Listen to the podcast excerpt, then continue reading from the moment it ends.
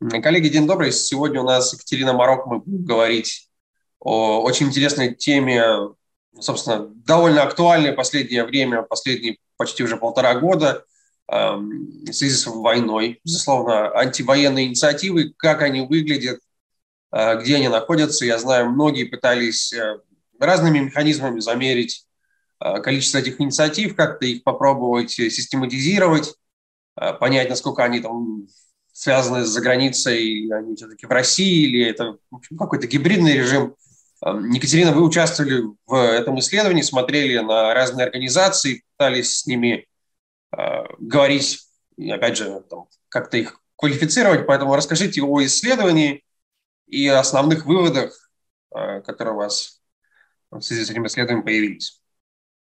Да, спасибо за возможность рассказать про исследование. Оно, правда, оказалось очень важным для меня лично и для нашей команды, потому что мы находились в таком состоянии некоторой фрустрации, когда казалось, что ничего не происходит, никакого антивоенного движения нет, инициатив нет. Все, в общем, либо испуганы, либо Z-патриоты. И ну, такая ситуация выжженного поля, которая очень пугает.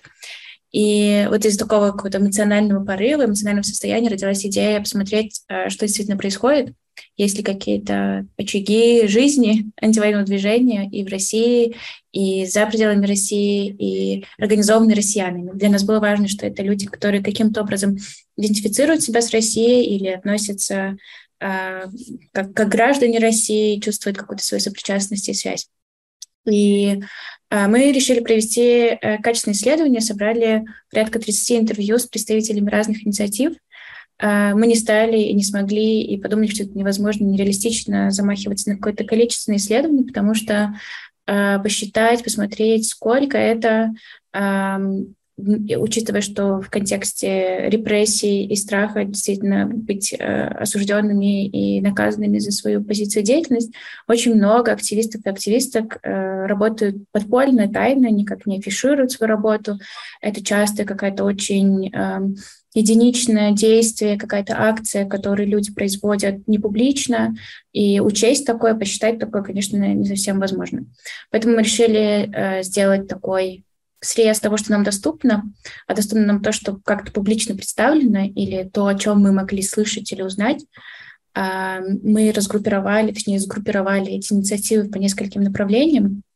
Это какие-то гуманитарные инициативы, это инициативы правозащитные, инициативы помощи, поддержки психологической, инициативы, которые на агитационную работу в большей степени направлены, инициативы, которые занимаются медиа и развивают медиа направления независимые, которые тоже выступают с э, антивоенной позицией и так далее. В общем, все эти маленькие группы э, мы пытались найти представителей от каждой из них, поговорить с ними и составить какое-то представление.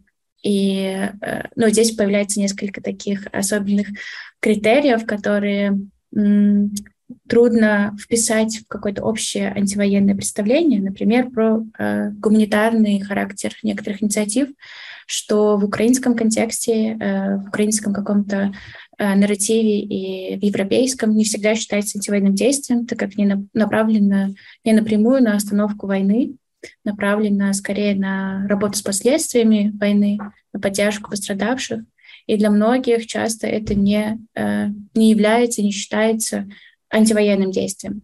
Мы с этим, с такой дилеммой тоже столкнулись и пытались понять, насколько такое гуманитарное направление мы тоже можем назвать антивоенным. И мы в, в этом исследовании называем его таковым, именно антивоенным, потому что часто сами инициаторы таких инициатив, находясь в России, не видят другой возможности для себя выразить какую-то антивоенную позицию свою, и это действие, которое им доступно и возможно.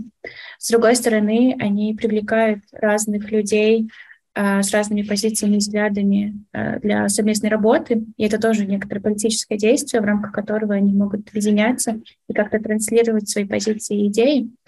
И с другой стороны, такая как бы неартикулированная антивоенная позиция часто она помогает им работать. И это как бы единственный способ э, возможности для них помогать украинцам, например, пересечь границу и отправиться в Европу, чтобы не привлекать внимание властей, э, не подвергать их лишним рискам и опасности.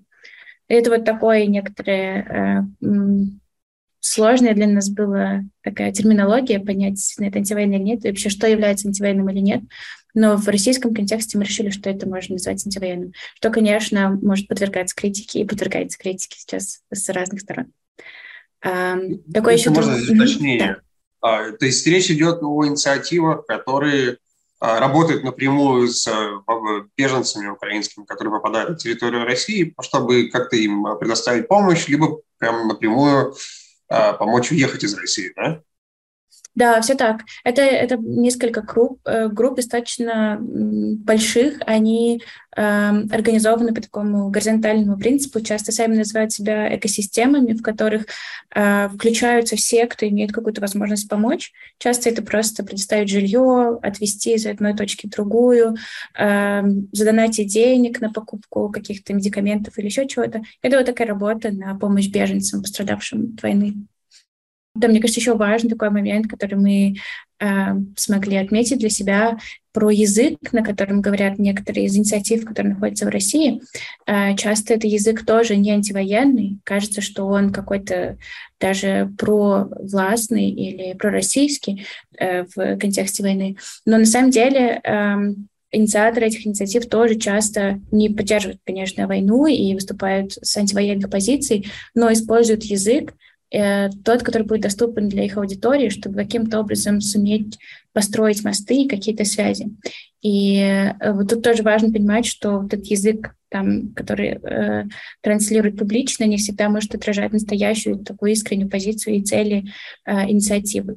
Э, например, у нас был такой среди респондентов случай, когда антивоенная инициатива, работающая преимущественно с матерями военных, Э, или людей, молодых людей, которые подлежат призыву, солдатские матери, э, для них избирается такой язык не всегда феминистский, не всегда демократический, но понятный, для того, чтобы суметь их привлечь как-то в свое поле, завлечь их, заинтересовать и дальше уже выстраивать диалог э, из антивоенных позиций и транслируя вот такую э, модель и такую точку зрения, Э, соединяя матерей друг с другом, чтобы они могли поменяться опытом, поделиться этим. Э, часто это матери, которые, например, уже потеряли своих сыновей, и матери, которые только пытаются избежать э, призыва для своих сыновей. И вот здесь вот это их такая встреча и какое-то личное общение становится важной такой целью и задачей инициативы. И для того, чтобы как бы вообще сделать такую встречу возможной и привлечь их в свое поле, инициатива вынуждена говорить на языке, который изначально будет понятен этим матерям. Поэтому тоже такая особенность, которую нужно всегда учитывать. А был ли у вас какой-то критерий, чтобы, ну, условно говоря, разграничить? То есть есть люди, которые помогают, ну, то есть они хорошо используют язык, называют не войной, а СВО, да, там, не знаю, еще какие, какие-то такие маркеры – помогают украинцам, которые попадают на территорию России, переправляют их. И есть же тут же люди, которые, условно говоря, помогают беженцам, как они называют, допустим, с освобожденных территорий, которые оказались на территории России, но они, помимо того, что используют весь этот язык, они еще и поддерживают как бы, СВО, да, как они это называют, они войну, то есть они поддерживают именно государственный посыл в рамках всей этой военной кампании где здесь как, как разграничивали, условно говоря, тех, кто использует язык, но не поддерживают войну по факту, и тех, кто использует язык и поддерживает ее в целом, но по сути выполняют ту же, ту же функцию а, там, фасилитаторства, если это можно слово здесь использовать. Да, да, действительно, это э, ну, нужно понимать, что вот внутри таких инициатив могут появляться и появляются волонтеры, участники, которые как раз разделяют этот э, э, войну, поддерживают ее. И э, мы ориентировались на позиции э, инициаторов этих э, инициатив тех людей, которые изначально задумывали и ставили какие-то цели и задачи.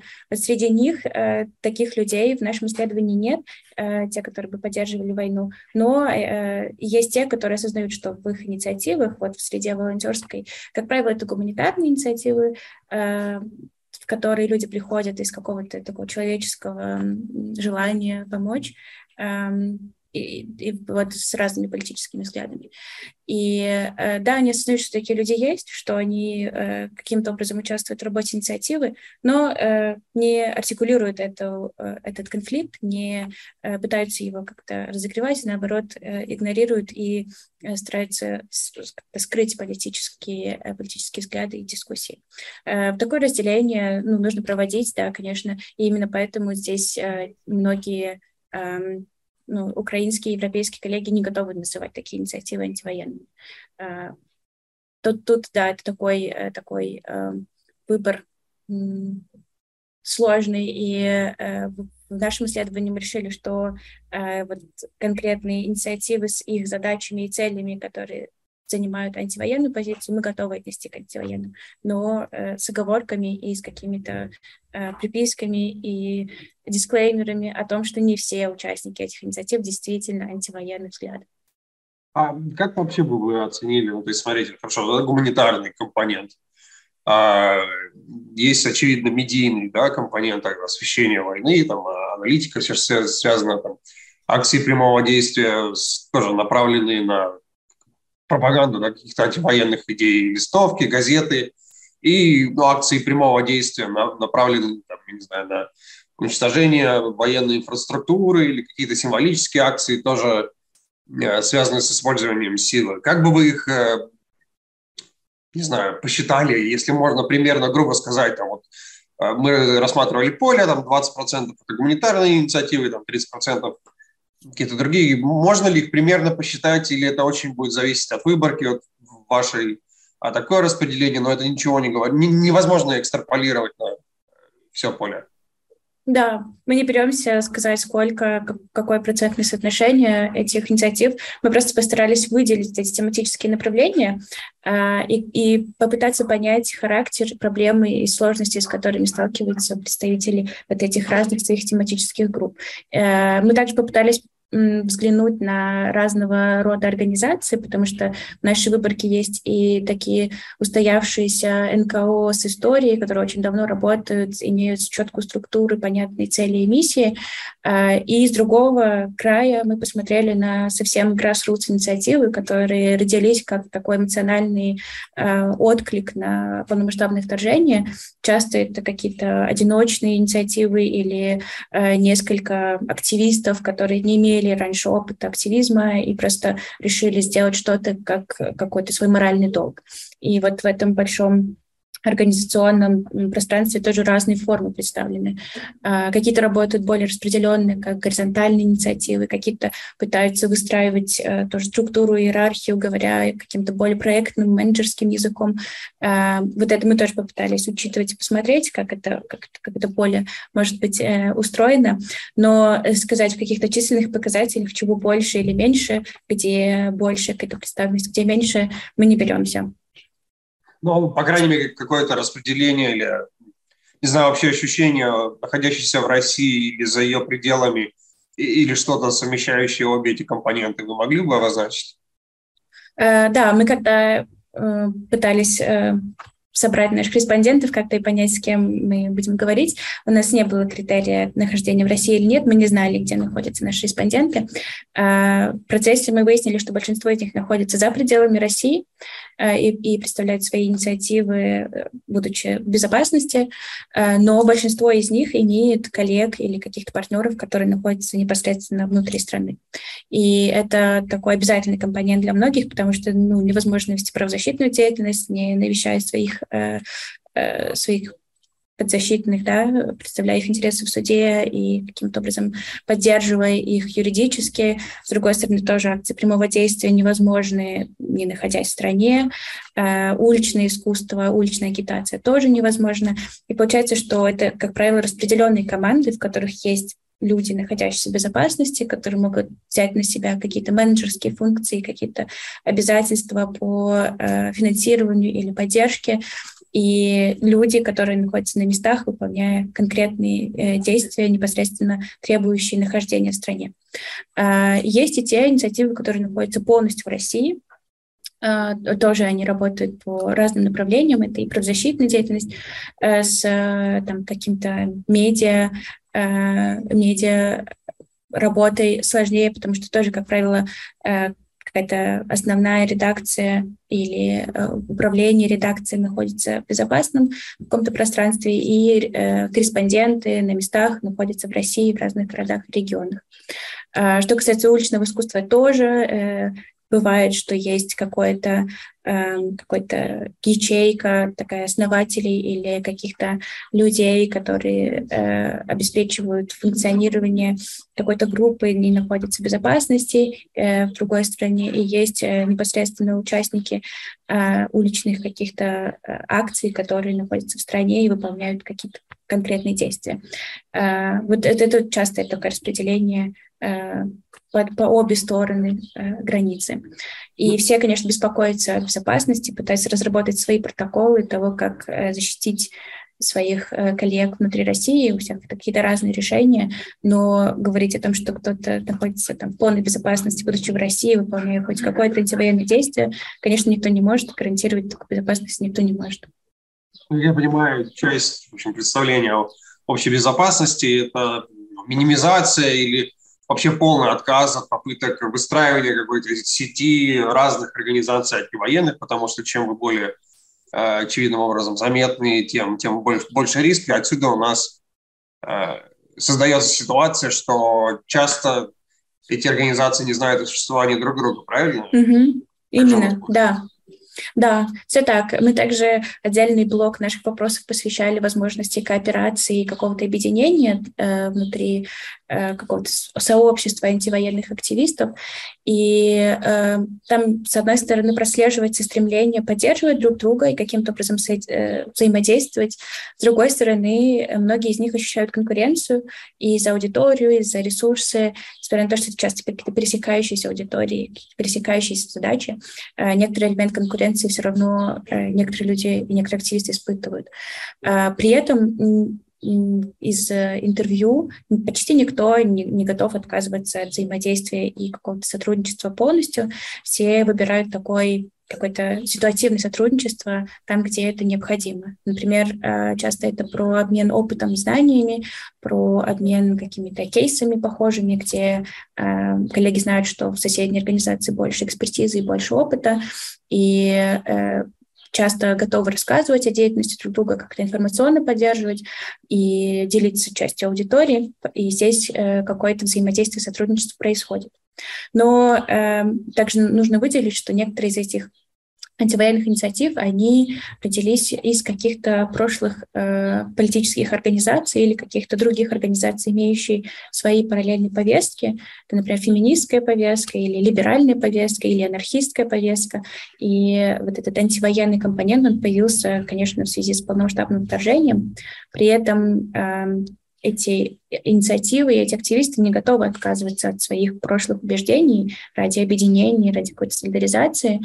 А, и это для них ну, важный ценностный выбор тоже, с кем они готовы или нет, э, где они готовы поступить со своими какими-то убеждениями, где нет.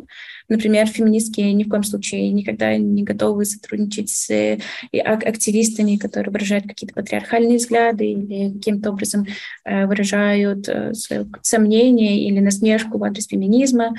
А с другой стороны, либеральные э, активисты с каким-то подозрением относятся к анархистским э, организациям, объединениям. И, в общем, на этом фоне тоже происходит некоторое расхождение э, в убеждениях и взглядах, что, как мне кажется, вполне нормально и абсолютно адекватно.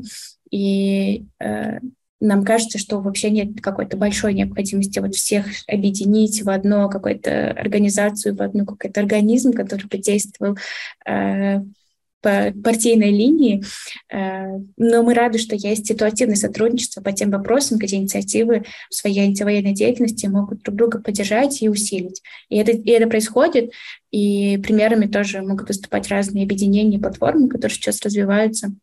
Э, один из них это был большой конгресс в Берлине в декабре, и вот после него тоже некоторые движения в сторону объединения в рамках одного платформ, одной платформы, одного военного движения происходит. Ну и, конечно, есть много других платформ, точек пересечения, где активисты взаимодействуют. Вы уже упомянули, да, что есть феминисты, либералы, анархисты. Вот, собственно, я хотел уточнить. Мы смотрим на преимущественно политизированных людей изначально. Или среди этих организаций есть люди, которые не участвовали в какой-либо э, политической деятельности, активизме до, э, соответственно, войны. Вообще, как выглядит портрет, если можно его представить? То есть это, это студенты, это люди до 35, это люди после 45, я не знаю. Ну, то есть есть же, наверное, все-таки какое-то усредненное, э, усредненное видение того, с кем, с кем вы общались большую часть времени, которое, опять же, можно попытаться экстраполировать на большую часть э, подобного рода организаций. Это, это, правда, очень разные люди. Здесь есть и те, которые очень давно в активизме, в политике, какие-то деятели известные. И с, другого, с другой стороны, это много активистов, которые только с войной, с полномасштабным вторжением ощутили какую-то необходимость в своей гражданской деятельности. И, как правило, вот, э, как мне показалось, люди, которые не, не были активистами прежде, а, они вот сейчас как-то хаотично пытаются найти применение для своих э, навыков, и часто такой э, ответ для них — это какая-то гуманитарная помощь и поддержка как раз. А, многие из них организуют, была большая акция с покупкой генераторов для Украины, с покупкой каких-то гуманитарных грузов и товаров, какое-то такое действие многие совершают, э, какую-то агитационную работу, активно ведут там, свои э, соцсети, организуются в какие-то медиакомпании и даже об этом пытаются говорить и кричать то, что э, на том языке, на который, который для них понятен, тот, которым они выражаются. И, э, ну, с другой стороны, есть вот эти организованные большие структуры, которые используют прошлый опыт своей политической или активистской деятельности для того, чтобы э, внедрить в него такой антивоенный компонент. А, что касается портрета, я бы сказала, что это, ну, как правило, политизированные люди, так или иначе, с началом вторжения они вынуждены были политизироваться. Многие из них были э, давно в активизме, многие только э, сейчас политизируются, но для них сейчас это становится каким-то э, важным аспектом жизни. И тут, наверное, стоит еще отметить и колониальные инициативы, которые тоже во многом с началом полномасштабного вторжения получили такой новый виток развития. В, очень многих регионах появились свои инициативные группы, какие-то фонды и организации, и они ищут э, сейчас какой-то язык Э, на котором они могли бы говорить о своей идентичности, осмыслять ее как-то по-новому. Я, э, извиняюсь, я думаю, надо пояснить, а что имеется в виду под э, антиколониальными инициативами здесь. Ага. Да, это, это те... только национальные республики, или это, условно говоря, там, не знаю, за отделение Сибири, или это просто даже не про отделение. Здесь как надо пояснить. Да, в нашей, в нашей выборке э, были разные инициативы. Как правило, это инициативы, э, которые образовались в национальных республиках Федерации, в которых проживает какое-то количество национальных меньшинств. А, и вокруг вот этой э, этничности организуется инициативная группа, которая видит в в этой войне, которую Россия ведет против Украины, еще и угрозу для их собственных народов. Многие из них говорят о геноциде своих народов, потому что многие из представители этих народов отправляются на войну, погибают там, и таким образом получается э, большой урон и вред и так мало, малочисленным народам. Э, для них это тоже как бы дополнительная проблема, которые они говорят и которые они связывают с войной. Для них это непрерывно связанные э, друг с другом сущности. И вот в этом процессе какого-то ощущения страха за свой народ – появляются разные э, варианты того, как они могут и видят, видят себя в составе Российской Федерации. Некоторые из этих инициатив э, выступают радикально, говорят о полном выходе, о невозможности существовать в рамках такого имперского какого-то проекта. С другой стороны, есть инициативы, которые осознают себя частью Российской Федерации и не готовы выходить, видят, что они не смогут и экономически как-то по разным другим причинам существовать как отдельное государство и э, видит возможности в большей федерализации и в какой-то такой антиимперской политике, в развитии такого дискурса просто в стране.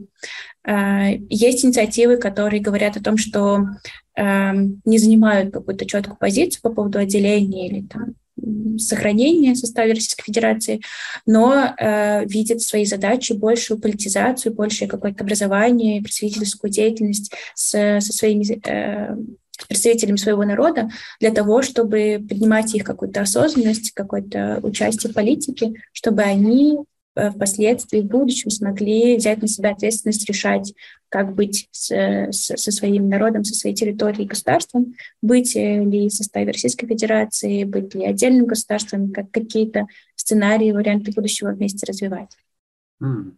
И, наверное, такой последний, самый, наверное, чувствительный аспект – это акции прямого действия. Эм, я, честно, сам э, периодически смотрю все, что публикуется на эту тему, безусловно, и вижу, что есть э, большое количество скепсиса как со стороны э, украинцев, международного сообщества, так и части российского, так скажем, в широком смысле антивоенного движения эм, насчет того, кто, собственно, эти люди, есть, существуют ли они на самом деле, не украинские ли это диверсанты, Э, есть часть публикаций, да, есть часть эм, исследователей, которые настаивают, что вот есть э, ряд э, анархистских левых организаций, преимущественно студентов, молодых людей, которые занимаются там поджогом военкоматов, какой-то там деятельностью на железнодорожных путях. И мне, собственно, здесь интересно, вот, насколько вы можете разглашать данные да, вашего исследования, насколько это реальные люди существуют, и есть ли там действительно вот именно такой а, радикально левый уклон идеологический?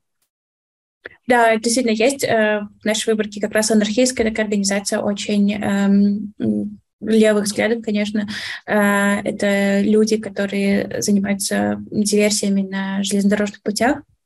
Э, в основном э, это, это их такая специализация, э, они видят свою задачу, как бы две задачи. С одной стороны, это прекращение войны, конечно, и политическая задача, они не, не отступают от идеалов анархизма, и для них это важный такой политический проект, которому они ну, видят какое-то будущее и видят возможности для России вот в каком-то анархистском пространстве. Это, это реальные люди, которые реально существуют, реально работают. Они действительно очень беспокоятся о своей безопасности, не без оснований, как мы понимаем. Э, коммуникация с ними происходила очень трудно по защ... суперзащищенным каналам через почту, э, доступ к которой можно получить только по приглашению, и разные такие эм, приемы и методы секьюрности они используют, э, но насколько мы можем судить, это реальные люди, которые чувствуют свою сопричастность к России, являются гражданами России и не являются украинскими диверсантами, эм, а скорее эм, такими российскими патриотами, которые хотят какого-то прекрасного будущего для своей страны, э, в том будущего в том смысле, как они себе его представляют. Ну, если, если я правильно понимаю, это такое а, ну, в общем, товарищи вдохновлены были опытом а, белорусских, наверное, коллег, да, которые пытались, да. особенно в начале войны, тормозить э, железнодорожное сообщение, чтобы, ну, в буквальном смысле техника, войска э, не добрались до, соответственно, зоны боевых действий. То есть там это, все, это все-таки не э, косплей, да, на конец 19 века с терроризмом, уничтожением каких-то государственных деятелей, это именно про торможение войск, и, в общем, нет э, здесь там цели, задачи какого-то в прямом смысле терроризма, уничтожения кого-то. А, да, у них есть абсолютно практическая цель, которую они видят, и видят практическую возможность реализации, вот остановить вагоны, остановить какие-то поезда, которые везут технику, и в этом смысле для них есть этот принцип э, ненасилия по отношению к людям, то есть они стремятся э, минимизировать риски того, чтобы кто-то из людей пострадал, полностью гарантировать какую-то безопасность снова они здесь не могут, но готовы использовать эти инструменты как э, те, которые приносят какую-то практическую пользу для, для их целей. А как бы вы, ну, вот напоследок оставим, как, как бы вы отметили что является сегодня самой большой проблемой для антивоенного движения в России в целом. Наибольший вызов, э, да, опять же, прошло mm-hmm. уже будет ну, значительно больше года с, начала войны. Э, это, это финансы, это, это поддержка, это ресурсы, это, я не знаю, какое-то мораль, моральное состояние, усталость. Как, как это вам по итогу исследования? Да, все вместе. Все вместе, что вы перечислили. Многие из э, активистов отмечают э, все меньшую готовность людей внутри России э, вступать в какое-то антивоенное движение, потому что это, конечно, большие риски и, и страх. А, но э, это не значит, что таких людей не существует, они существуют, их много, и это то, что мы пытались тоже для себя э, понять. Другое, другая сложность, которая мне видится, это определение вот этого понятие антивоенного, что вообще э, значит быть антивоенным, какие методы и способы доступны э, активистам для того, чтобы каким-то образом влиять на остановку войны. И ну, вот ответов на эти вопросы э, достаточно мало, и многие испытывают какую-то фрустрацию от того, что э, есть много возможностей как-то работать с последствиями войны, но очень трудно повлиять на непосредственную остановку ее. И это такое ну, переживание, которое многие активисты артикулируют. А, да, вот это, наверное, про, конечно, ресурсы и про возможность какого-то безопасного присутствия в разных странах. И это, это тоже а, проблемы, которые говорят. Ну, например, там проблемы с тем, что э, не, до сих пор нет какого-то решенного э, решения, решенного ответа по дезертирам, непонятно, как можно призывать людей покидать армию, если невозможно предоставить им безопасное место. В других странах часто это отказ в визах, отказ в политических э, убежищах. И вот какие-то такие проблемы, вопросы тоже активисты решают и, и переживают о них. Хорошо, Екатерина, а, спасибо за исследование. Надеюсь, мы сможем э, увидеть очередное исследование. Может быть, хотелось бы, конечно, по окончанию войны, но будем реалистами, пока этого не предвидится, и увидеть следующее ваше исследование, обсудить результаты, посмотреть, как меняется ситуация. Спасибо за ваше время. Спасибо большое. Спасибо.